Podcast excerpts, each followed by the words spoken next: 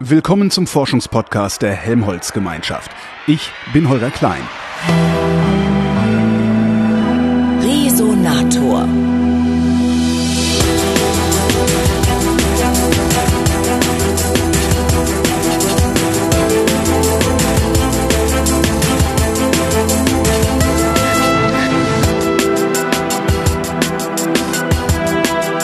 In Darmstadt ist die Gesellschaft für Schwerionenforschung. Da an der Abteilung Biophysik arbeitet die Biologin Claudia Fournier. Und woran genau sie arbeitet, habe ich sie gefragt. Unsere Abteilung kennzeichnet ein interdisziplinäres Arbeiten. Das ist das Thema der Biophysik im Prinzip sowieso. Äh, wir haben ungefähr die Hälfte unserer Mitarbeiter und Studenten, die aus dem Bereich der Biologie kommen und die andere Hälfte aus dem Bereich der Physik, wobei ich die wenigen, die aus der Chemie kommen, jetzt gerade mal unterschlagen habe. Aber wir arbeiten interdisziplinär. Biophysik wird normalerweise etwas enger gefasst beziehungsweise etwas anders verstanden. Äh, in der Biophysik geht es normalerweise zum Beispiel um Membranen oder ähnliche Dinge, um Zellmembranen. Wir hier arbeiten wirklich auf dem Gebiet der Biologie, die sich damit beschäftigt, wie physikalisch natürlich Strahlung auf Zellen wirkt oder auf Gewebe oder auf Organismen. Das ist unser Thema. Wie wirkt denn Strahlung auf Zellen oder Organismen? Also Strahlung ist bewegte Ladung. Mhm, das mhm. dürfen die Physiker jetzt gerne kritisieren, aber das ist das, was ich in den Vorlesungen den Studenten sage, damit sie sich das vorstellen können. Ähm, Ladung, äh, die bewegt wird, transportiert Energie und Energie, wenn die auf, La auf Materie trifft, wird teilweise an die Materie abgegeben. Das hat was mit den Wechselwirkungen zu tun. Na, das ist wie wenn ich eine Billardkugel. Äh, ja, so. Letztlich. So. Genau, also ungefähr zumindest. Und ähm, wenn jetzt diese Energie abgegeben wird, dann spricht man von einer Dosis. Und diesen Begriff haben ja die meisten Leute schon irgendwie mal gehört. Also es geht um die Menge an Energie, die auf Zellen, Gewebe oder auf Organismen auftrifft und abgegeben wird. Diese wird dann von den, ich sag jetzt, bleib jetzt mal beim Beispiel der Zellen, von den Zellen absorbiert und Energie, äh, wenn die auf Molekülebene absorbiert wird, kann dazu führen, wenn sie entsprechend hoch ist, dass chemische Bindungen ähm, verändert bzw. gebrochen werden. Und unser hauptsensitives Molekül in der Zelle, was auf Strahlung reagiert, beziehungsweise wo die Reaktion entsprechend wichtig ist, ist die DNA, also Träger der Erbinformation.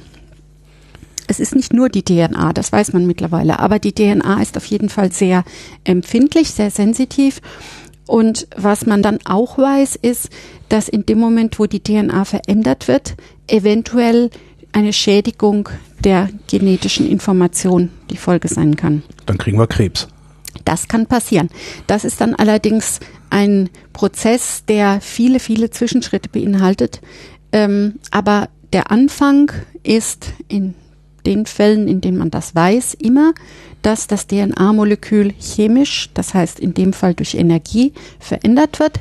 Und Bindungen gebrochen wird. Also nicht chemisch verändert, das war verkehrt, sondern physikalisch so weit verändert wird, dass Bindungen gebrochen werden können. Also das, auf gut Deutsch, das kriegt einen kräftigen Schlag und darum bricht das alles irgendwie auseinander. Oder wie ja. kann ich mir das so von meinem Also auseinanderbrechen klingt ein bisschen sehr dramatisch. Ja. Also es können auch Bindungen verändert werden. Es muss nicht sein, dass sie gebrochen werden. Das ist allerdings nach der sogenannten ionisierenden Strahlung der Hauptpunkt. Bei UV-Strahlung, die vom Sonnenlicht kommt, werden Bindungen auch verändert verändert, also umgelagert. Und das DNA-Molekül muss nicht unbedingt auseinanderbrechen, aber die Erbinformation wird verändert. Also weil also durchgeschüttelt sozusagen. Ja, also man ich versuche mir das irgendwie wie so ein mhm. Bild vorzustellen, weil man kann sich das so vorstellen, dass die DNA so etwas ist wie eine Aufreihung von Buchstaben mhm. und die Reihenfolge der Buchstaben sind immer drei, die eine bestimmte Aminosäure kodieren. Äh, ergibt dann die Information, welches Protein, also welches Eiweiß synthetisiert werden soll.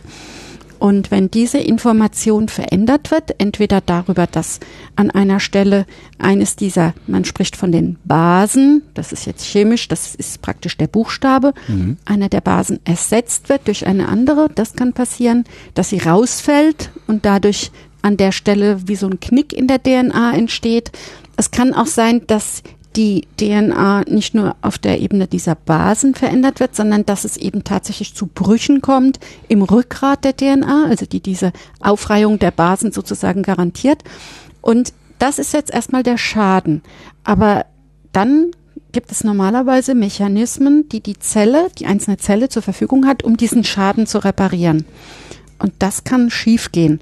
Und das ist sozusagen, mit schiefgehen ist gemeint, dass es irgendwie dann falsch repariert wird, mhm. dass da eine falsche neue Base eingesetzt wird oder falsche Enden von Fragmenten, die entstanden sind, wieder verknüpft werden. Und das ist normalerweise dann das, was man eine genetische Veränderung äh, nennt und wo dann auch letztlich Krebs entstehen kann. Aber worum es Ihnen ja geht, ist, an was wir hier forschen. Genau. Äh, also die ganze Abteilung beschäftigt sich mit der Wirkung von Ionenstrahlen auf lebende Materie, Gewebe. Und mein Spezialprojekt, was sich in den letzten Jahren als eines der wichtigsten praktisch herauskristallisiert hat, ist ein Projekt, in der es um die Wirkung von Radon-Exposition geht. Das ist jetzt nicht Beschleunigerstrahlung, sondern das ist dicht ionisierende Strahlung, die dadurch, darüber entsteht, frei wird, ähm, dass Radon, ein radioaktives Edelgas, an vielen Stellen einfach natürlicherweise vorhanden ist, eingeatmet wird, eventuell auch in Wasser gelöst und dann entsprechend beim Baden durch die Haut diffundiert. Dieses Radon ist sozusagen ein Element, was ein chemisches Element, ein Isotop, was radioaktiv zerfällt. Und die Strahlung, die da frei wird, die ist also nicht nur, aber der Dosis, der Hauptteil der Dosis ist dicht ionisierende Strahlung, nämlich Alpha-Teilchen. Das heißt, wir sind zufälligerweise ständig dicht ionisierender ja. Strahlung ausgesetzt. Genau. Also wir sind natürlicherweise einer gewissen, man ja. nennt das Hintergrundstrahlung ausgesetzt. Äh, die kann von einem Gebiet zum nächsten schwanken. Die mhm. kann sogar von einem Haus zum nächsten schwanken und kann auch dadurch schwanken, dass der eine mehr lüftet als der andere, weil es nämlich aus dem Erdreich in die Häuser zum Beispiel diffundiert. Ah. Und wer nicht Das heißt, wer im Erdgeschoss wohnt, kriegt mehr Radon ab als der im fünften Stock? Wer im Keller wohnt, würde ich mal sagen. Im Keller, ja. okay. Ja, genau. Aber das ist jetzt, mh, mm, klingt so willkürlich. Also ganz so ist es natürlich nicht. Es gibt Bereiche, an denen eindeutig mehr Radon überall vorhanden ist als andere. Äh, wenn man sich das in Deutschland anschaut, würde ich sagen, der Norden des Landes tendenziell viel weniger als der Süden und da insbesondere die Gebirgsgegenden, also das äh, heißt äh, in den Alpen und im Erzgebirge. Hier im Odenwald bei uns gibt es auch so ein paar, ich sag mal Hotspots, äh, die sind aber nicht großflächig. Äh, überall da, vor allen Dingen, wo Gestein vorhanden ist, was im Prinzip äh, unter anderem zusammengesetzt ist aus Uran. Also Uran ist ein Erz, was in der Mischung eben häufig dabei ist und bei Granit auf jeden Fall. Und Uran ist der Ausgangspunkt. Uran ist radioaktiv, zerfällt. Und an einer Stelle in dieser sogenannten Zerfallsreihe, also da wird ja dann praktisch aus einem Element, aus einem Isotop wird ein anderes und es wird immer strahlungfrei, ähm, steht dann das Radon. Und das Radon, die Besonderheit ist, dass es ein Gas ist. Das heißt, da wo es entsteht, bleibt es nicht, sondern ja. es diffundiert irgendwo hin. Und damit letztlich auch aus den Felsen heraus. Es gast aus sozusagen. Und ich denke die ganze Zeit, macht das, das, das muss doch auch was mit den Menschen machen. Also wenn der ja. Bayer mehr Radon abkriegt als der Schleswig-Holsteiner, mhm. dann muss der Bayer doch irgendwie anders sein als der Schleswig-Holsteiner. Das ist ja also sicher, abgesehen, aber das abgesehen von diesem komischen Dialekt natürlich jetzt. das liegt nicht am Radon. Nein, also, also kann man das kann man das im Organismus erkennen irgendwie, Nein. dass sie, was weiß ich, größere Schilddrüsen oder was man so mit Strahlung verbindet? Nein. Nicht. Äh, es ist so, dass man davon ausgegangen ist und auch heute immer wieder neu die Frage auftaucht, ist da, wo Radon erhöht ist, zum Beispiel die Rate an Lungenkrebs höher. Man kann nicht direkt korrelieren, also eine Verbindung herstellen zwischen erhöhten Radonkonzentrationen in der Außenluft oder auch in den Häusern einerseits und dem Auftreten von Lungenkrebs andererseits. Und dann ist es so, dass man aber über sogenannte epidemiologische Studien sehr wohl sagen kann, dass Radon eine Wirkung hat, die zum Auftreten von Lungenkrebs auch führt, zum vermehrten Auftreten. Das sind aber Mittelwerte. Über entsprechend große Bevölkerungsteile wurden diese ermittelt und die zeigen das. Aber man kann es nicht im Einzelfall korrelieren. Das hat zu viele Faktoren, die da einwirken, die mhm. nicht direkt die Radonkonzentration sind. Unter anderem, wie gut man lüftet. Also.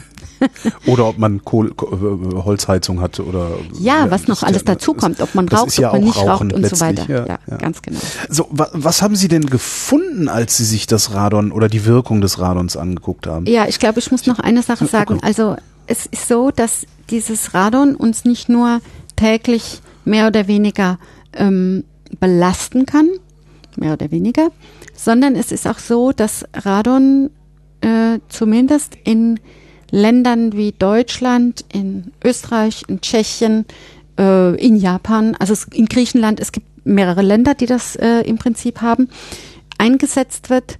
Und zwar nicht erst seit man den Begriff Radioaktivität kennt, um Menschen ähm, eine gewisse Erleichterung zu verschaffen, die an chronisch entzündlichen Erkrankungen leiden. Rheuma. Also, zum Beispiel Rheuma, genau. Rheumatoide Arthritis. Ähm, das ist, ist Rheumatoide Arthritis das, was der Volksmund unter Rheuma kennt? Oder ist das noch was anderes? Rheuma ist eigentlich ein Oberbegriff für ah. ganz viele Erkrankungen. Und Rheumatoide Arthritis ist aber das, was die meisten meinen, wenn sie Rheuma sagen. Ah, also, okay. dass die Gelenke verkalken, Schmerzen. wie man so schön ja, sagt. Ja, verkalken tun die nicht. Nein, nein, das ist noch was anderes. Das ist wieder was anderes. Nein, die schwellen an, verkrümmen mhm. und äh, es ist sehr schmerzhaft. Mhm. Es gibt aber auch, was vielleicht die meisten Menschen eher haben, die sogenannte Osteoarthritis. Das ist das, was etwas mit Abnutzung von Knochen und Knorpel zu tun hat. Gehört auch zu den Erkrankungen, die mh, mm, mit Rheuma äh, Entschuldigung, mit Radon im Prinzip behandelbar sind. Aber behandelbar heißt in jedem Fall nur, dass es eine Erleichterung gibt äh, ist bei den Medikamenten aber dasselbe. Also wenn Menschen Medikamente nehmen, die diese Erkrankungen haben, dann sind die normalerweise schmerzlindernd, entzündungshemmend, wirken eine Weile lang, aber sind, es führt nicht zu einer Heilung. Also mhm. man kann nicht geheilt werden. Die Ursache bleibt die Ursache. Genau. Und unser Projekt, das übrigens das Akronym GREVIS trägt, GREVIS steht für genetische Risiken und entzündungshemmende Wirkung von ionisierender Strahlung. Und das behandelt vor allen Dingen eben das Radon, also die Alpha-Strahlung. Ähm, da geht es darum, dass man versucht, dass wir versuchen, diese Gründe, warum es den Menschen da besser geht, auf wissenschaftliche Basis entweder zu stellen oder zu sagen, okay, es ist wohl so, dass es ihnen besser geht, aber es kann eigentlich nicht die Strahlung sein. Und was ist es? Ist es Magie oder können Sie also ich würde mal sagen, das ist nicht eine Sache, die wir jetzt nach fünf Jahren einfach so schon aus der Tasche schütteln können. Wir haben also vor fünf Jahren ungefähr einen Kaltstart ja. hingelegt. Ähm, wir haben Hinweise, dass es tatsächlich die Strahlung ist, die wirkt. Aber ich würde das im Moment auf keinen Fall als eine gesicherte ähm, Erkenntnis betrachten. Nichtsdestotrotz gibt es reichlich Erkenntnisse aus Claudia Fourniers Arbeit. Fast anderthalb Stunden haben wir miteinander geredet und welche Erkenntnisse sie gewonnen hat, das hören wir in der nächsten Ausgabe des Resonators.